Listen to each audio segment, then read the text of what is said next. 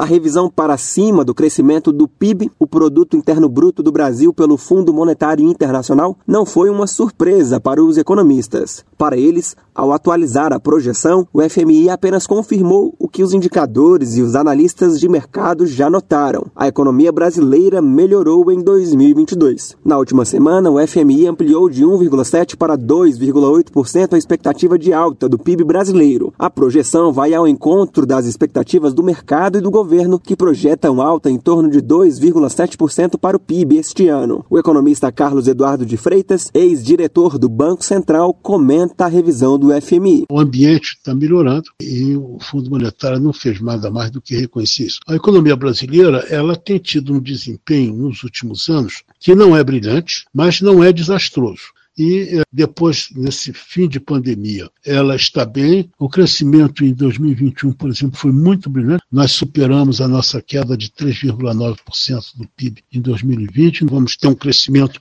um pouco mais expressivo em 2022. Segundo projeções do próprio FMI, o Brasil deve crescer mais do que a França, Estados Unidos, Japão e Alemanha. Para o professor de Ciências Econômicas da Faculdade Presbiteriana Mackenzie, Rubens Moura, parte do desempenho positivo da economia economia brasileira em relação a outros países se explica porque o Banco Central começou a aumentar os juros para conter a inflação mais cedo. De acordo com o economista, o cuidado com a inflação ajudou a colocar a economia nos trilhos. Só que o efeito da correção da inflação gera o quê? Gera uma melhor perspectiva para o empresário, gera um cenário mais otimista, ele começa a agir. E ao mesmo tempo, estamos em ano eleitoral, que os gastos são maiores, os gastos fiscais são expansionistas, aumento do Auxílio Brasil, isso também vai impactando na geração de demanda agregada, geração de renda e vai impulsionando consumo consumo impulsionando o serviço. Na comparação com vizinhos sul-americanos, o PIB brasileiro também deve levar vantagem. O Peru deve crescer 2,7%, o Chile 2% e o Paraguai 0,2%. Reportagem Felipe Moura.